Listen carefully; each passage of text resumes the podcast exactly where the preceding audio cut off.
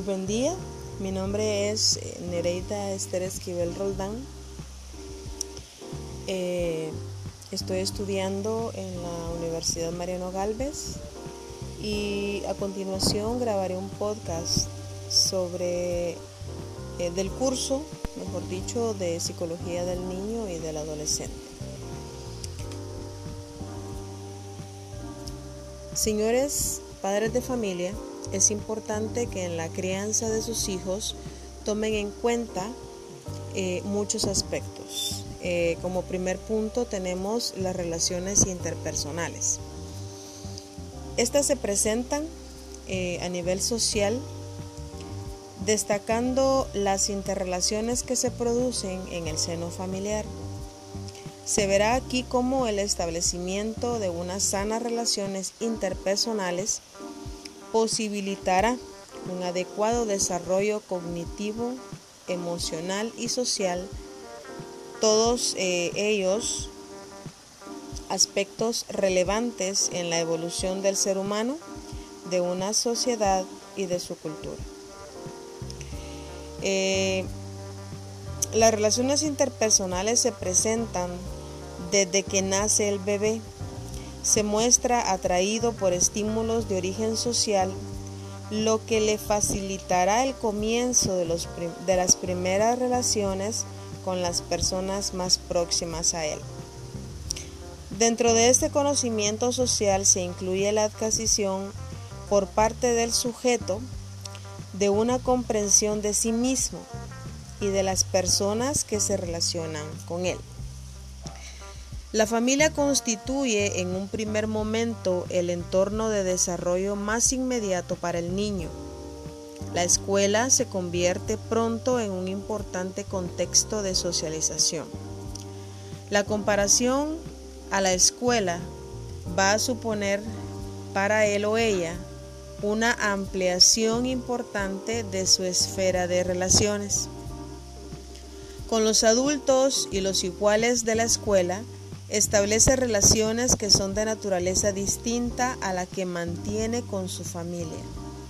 La escuela no solo transmite saberes científicos, sino que influye en todos los aspectos relativos a los procesos de socialización como relaciones afectivas, habilidad para participar en situaciones sociales. Al relacionarse en la escuela con otras personas, le permiten establecer relaciones afectivas afín a él mismo, con quienes les gusta estar. Mira actuar a los demás y los imita, tanto en actitudes negativas como positivas y recibe ayuda. Gracias a las experiencias educativas que viven en el hogar y también en otros contextos en los que participa, va aprendiendo a categorizar objetos y hechos, la utilización adecuada de guiones y esquemas. En el ámbito familiar, estos aprendizajes se realizan en el seno de las actividades cotidianas y de las experiencias en que participen, las cuales están llenas de sentimientos y emociones.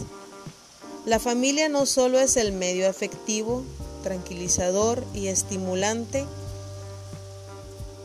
para el pleno desarrollo, sino también el medio para la adaptación y desarrollo social.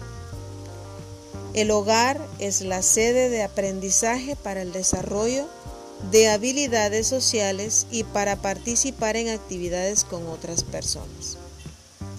En cuanto a las relaciones entre las eh, por ejemplo, eh, calidad del contexto familiar y diversos aspectos del desarrollo socioemocional, se puede afirmar en términos generales que un contexto familiar de apoyo es importante.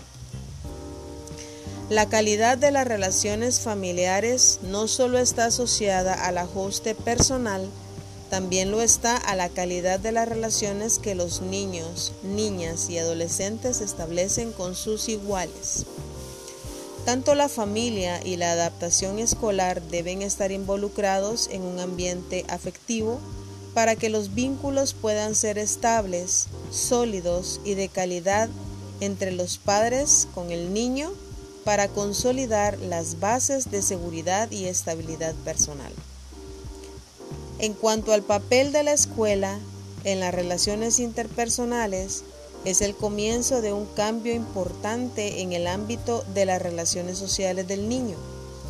En la escuela, los niños encuentran nuevos marcos de interacción, expectativas, reglas que hay que cumplir, nuevas rutinas y aprendizajes.